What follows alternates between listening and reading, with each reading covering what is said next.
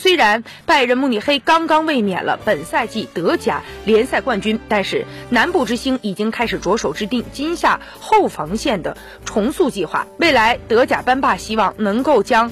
卢卡斯加入到阿什拉夫的转会交易当中，同时拜仁被曝即将签下大巴黎的妖人中卫库阿西。阿什拉夫在多特蒙德的表现堪称现象级，一个后卫球员却打出了顶级的进攻数据，在整个德甲联赛也足以让众多的前锋球员汗颜。拜仁联希望得到阿什拉夫。库阿西此前拒绝了同巴黎签订职业生涯的第一份职业合同。